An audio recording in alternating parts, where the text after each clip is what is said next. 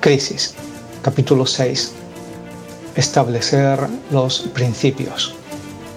Les envío un afectuoso saludo a través de este audio. Hoy hablaremos cómo Jesús comienza a dar luz a nuestro entendimiento sobre los principios de su mensaje. Como hemos dicho, cuatro grandes agrupaciones se levantaron para dar respuesta a la contingencia política y económica de aquel momento. Sin embargo, Jesús no se unió a ninguna de ellas. Y este punto es radical para entender su mensaje. Él no iba a utilizar la violencia contra Roma, tampoco iba a ser condescendiente y hacer vista gorda o colaboracionista con el imperio. Tampoco iba a crear una comunidad en las montañas alejada de todo mundanal ruido y tampoco comenzaría a entregar mil leyes ritualistas para que la gente sea más, comillas, santa para acercarla al cielo. Debemos comprender en su totalidad que estos caminos no fueron escogidos por él. La sencilla razón es que su reino o gobierno no iba a tener las bases humanas. Los principios humanos que se afirman en el egoísmo solo buscan avanzar generalmente a partir de las perspectivas de los cuatro grupos descritos. A entender, número uno, la violencia. Como hemos hablado, el uso de la violencia es fundamental para el avance de los más fuertes y también es la respuesta más usual ante la agresión debemos recordar que las aptitudes y acciones violentas las encontramos no tan solo en los círculos de poder, sino a partir de los hogares, lugares de trabajo, en las calles, deportes, etc. Y sobre todo en estos tiempos. La violencia física, verbal o psicológica convive con mucha fuerza, lamentablemente, entre nosotros. Número dos, colaboracionismo por conveniencia. Por ejemplo, el arrimarse al más fuerte, colaborar con el injusto por el provecho personal, hacer la vista gorda ante un hecho punible, por temor, convertirse en amigo de una persona o en un sistema abiertamente opresor, pues estas cosas se ven con mucha claridad en los conflictos armados cuando el opresor comienza a reclutar colaboradores entre los vencidos. Sin embargo, también se puede ser colaboracionista cuando acepta soborno, convirtiéndote parte del sistema delictivo o simplemente no denuncias a los corruptos.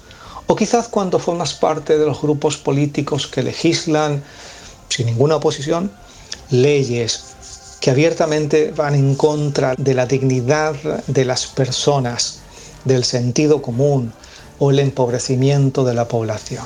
Es decir, el colaboracionismo criticable es cuando personas o grupos colaboran, ya sea por temor o por conveniencia.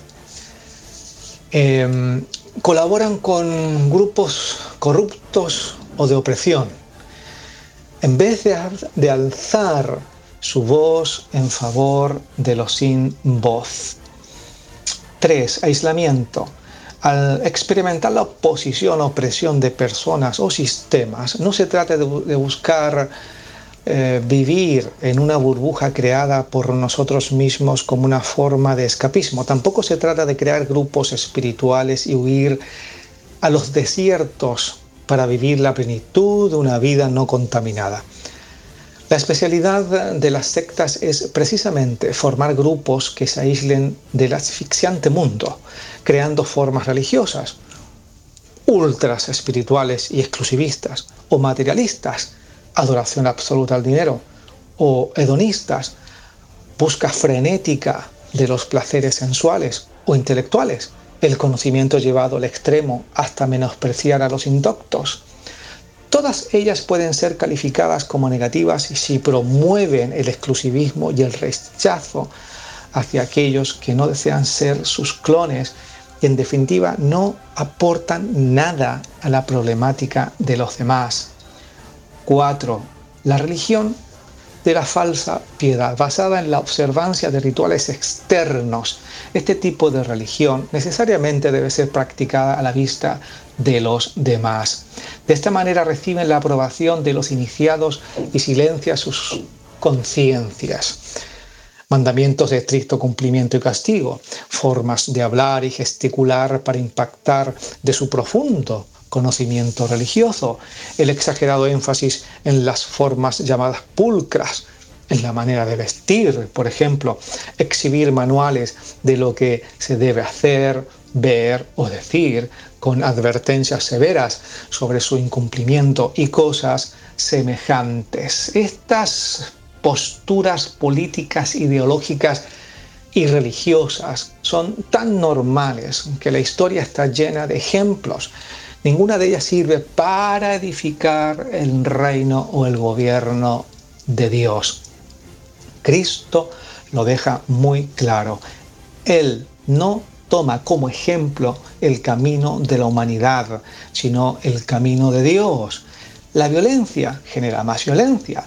El cerrar tus labios ante la injusticia te hace cómplice.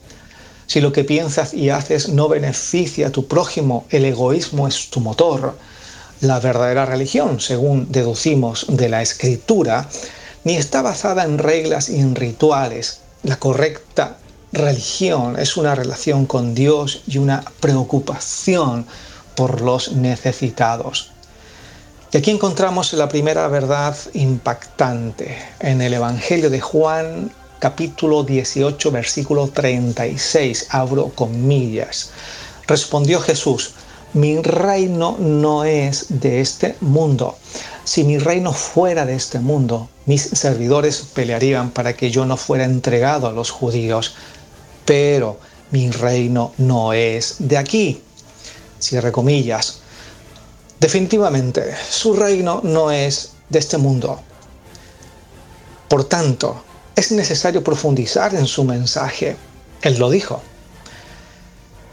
Porque era radicalmente distinto a lo que se estaba acostumbrado a escuchar y a practicar.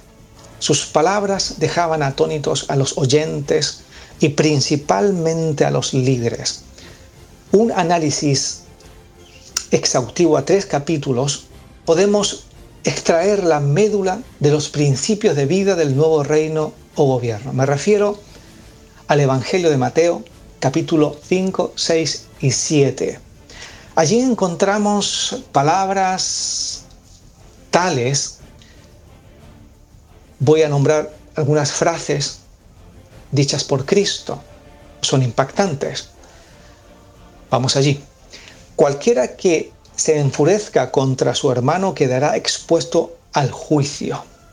Cualquiera que mire a una mujer para codiciarla ya adulteró con ella en su corazón. Bienaventurados los que padecen persecución por la injusticia. Bienaventurados los que procuran la paz. No acumuléis tesoros, no resistáis al malvado. Más bien, al que te golpea en la mejilla derecha, vuélvele también la otra. A la verdad, esta doctrina definitivamente no es de este mundo. Ahora bien, muchos seguidores del mensaje de Cristo en el pasado y en el presente confunden aquellos cuatro principios terrenales que hemos escrito anteriormente, violencia, colaboracionismo cómplice, aislamiento egoísta y religión ritualista, como inspiradores para levantar el nombre de Dios en esta sociedad. De ahí que muchos posean la perfecta excusa para rechazar el mensaje de Cristo sin haberlo escuchado con atención, ni menos haberlo meditado. En la próxima entrega de esta serie hablaremos de esta confusión de principios. Ahora me despido y hasta pronto si Dios quiere. Muchas gracias por escuchar.